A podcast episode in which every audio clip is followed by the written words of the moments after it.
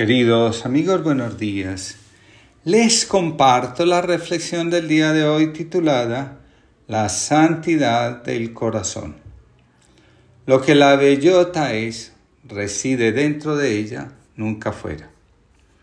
Por eso, creer que nuestro desarrollo personal depende en gran medida de que alguien nos descubra puede resultar una gran mentira o falacia como lo señala la filosofía.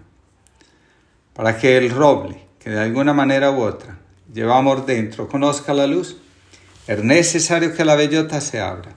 En palabras del Evangelio, decida morir, dejar de considerarse a sí misma como lo más importante. La bellota cuando renuncia a amarse a sí misma para amar la vida, encuentra la forma para abandonarse confiadamente a las corrientes de la vida y poder ser. Como dice Santa Teresa, lo que para el gusano es la muerte, para la mariposa no es otra cosa que el comienzo de la vida. Una escritora que se autodenomina Amor escribe lo siguiente. Uno de los mejores regalos que he recibido en mi vida fue un espejito que me regaló mi abuela cuando era pequeña. Mi abuela había trabajado en su juventud en una fábrica de espejos y lo consideraba un objeto mágico, porque representa un fiel reflejo de la realidad, y solía repetirme que si quieres saber la verdad sobre algo, el espejo te dará siempre la respuesta adecuada. Mi abuela me inculcó la necesidad de hablar a diario con el espejo, y por eso me regaló aquel maravilloso objeto que ella misma había tallado a mano en pedrería de diferentes colores. Yo era muy pequeña aún y apenas podía sostener el espejo entre mis manos. Pero a partir de aquel día apreciado, el preciado objeto se convirtió en mi joya predilecta y lo llevaba conmigo a todas partes. Junto al espejo me entregó una carta que leía a toda prisa, pero sin entender su verdadero significado, y ella me dijo que la conservara para leerla con más detenimiento cuando fuera mayor y ella ya no estuviera a mi lado. Así que mi madre lo guardó cuidadosamente sabiendo que me sería de utilidad en el futuro.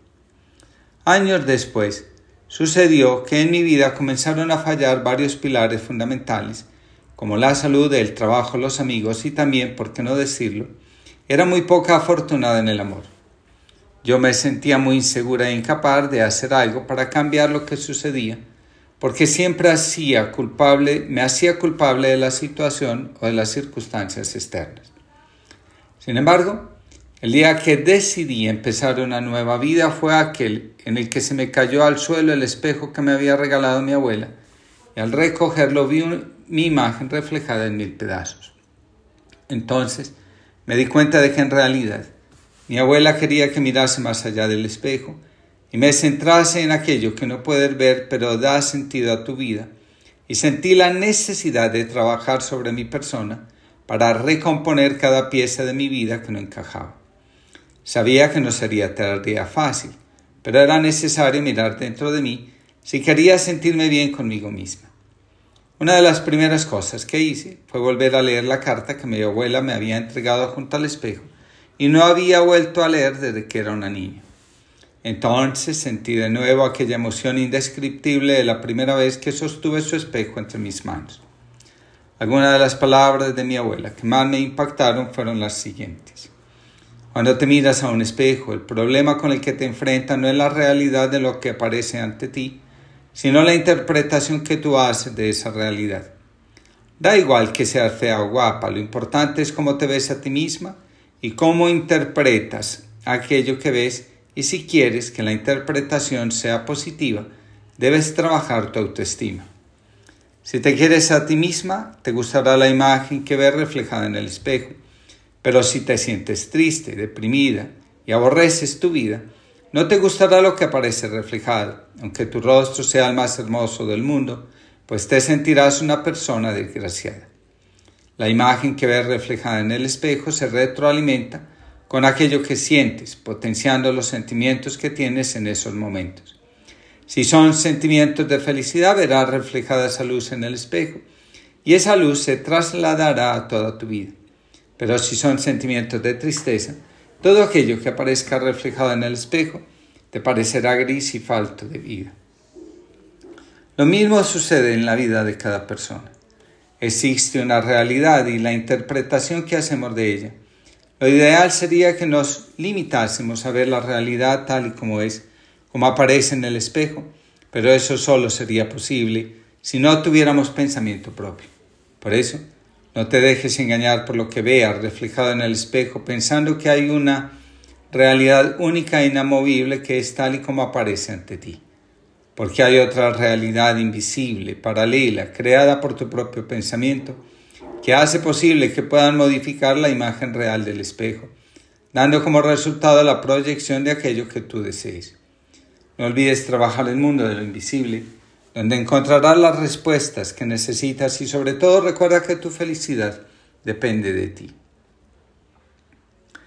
Jesús va caminando, compañía de sus discípulos, hacia Jerusalén. En medio del camino se detiene y pregunta, ¿quién dice la gente que soy yo? Después de escuchar las respuestas, pregunta de nuevo, ¿y ustedes quién dicen que soy yo? Pedro se atreve a responder, el Mesías de Dios. En ese instante le manda a callar, a guardar silencio. Al parecer, Pedro sabía acceder a la intimidad del otro y conocer lo que allí estaba guardado, escondido.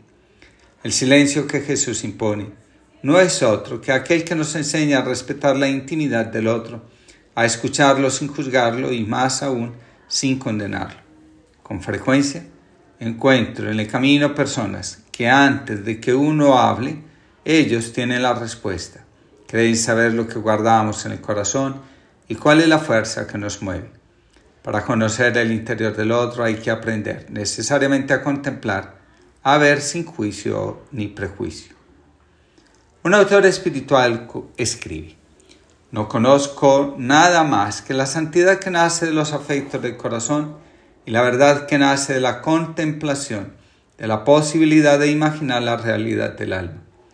Ambas cosas abre nuestro propio hijo interior para ver el funcionamiento de la percepción creativa en los asuntos humanos.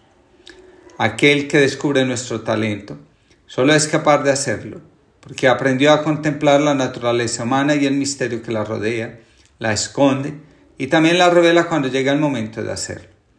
No somos lo que los otros dicen, sino lo que nuestro corazón sabe y conoce sobre sí mismo. El ojo que sabe a ver, aprende a conocer el genio, como si de una lámpara mágica se tratara, que está escondido en la bellota. Conozco a muchas personas con talentos que podrán hacer de él un ser increíble. Sin embargo, viven encerrados en una burbuja, prisioneros de un miedo que no los deja ser, a pesar de todos los esfuerzos de quienes los rodean para que haga algo con su vida. Estas personas se sienten mucho más seguras guardándose a sí mismas protegiéndose del mundo externo antes que atreverse a conquistar y seducir la vida, desarrollando sus talentos y entregando sus dones. La auténtica fuerza para ser no proviene de lo que otros nos digan, sino de lo que nosotros percibimos que hay en nuestro interior. La bellota se abre en el tiempo preciso y a veces coincide con la palabra certera del maestro o tutor. La verdadera imagen del alma comienza a revelarse después de un largo proceso en el que se ensaya, una y otra vez, diferentes máscaras que nos aseguren la aceptación de los demás. Solo cuando nos cansamos de mirar hacia afuera y empezamos a, a ir hacia el espejo de nuestra alma, entonces descubrimos que aquella imagen que andábamos buscando realizar cuando intentamos ser como los demás no está afuera sino dentro de nosotros la luz que nos atrae afuera no es otra cosa que nuestra propia luz. Una vez que la tomamos, ella resplandece e ilumina no solo la oscuridad de nuestro interior, sino también la vida de aquellos que caminan junto a nosotros compartiendo el destino. Formando comunidad. La revelación del verdadero ser que somos es uno de los efectos de la santidad del corazón. Muchos andan por la vida buscando el don de la visión. Ellos actúan convencidos de que se trata de una capacidad extraordinaria de conocer a los demás y de poder revelarles sus secretos y lo que ocurrió en sus vidas, como parte del camino hacia su destino. La verdadera visión reside en la capacidad de conocer el propio corazón y reconocer hacia dónde nos lleva Arnanke y su hija necesidad a través de las diversas encrucijadas que se nos presentan en el camino de la vida. Ver es creer que somos aquello que, como Narciso, contemplamos en, el, en los estanques de agua viva, en los que de vez en cuando nos acercamos a beber algo de eternidad y plenitud. Vemos realmente cuando creemos en lo que somos, en quienes somos. Edipo, una vez que realiza su destino, se queda ciego, es decir, se se hunde en una reflexión profunda sobre los sucesos trágicos de la vida y sobre la posibilidad de que todo fuera diferente. No es a través de la autoconfrontación como llegamos a la verdad. El camino es la mirada en el espejo.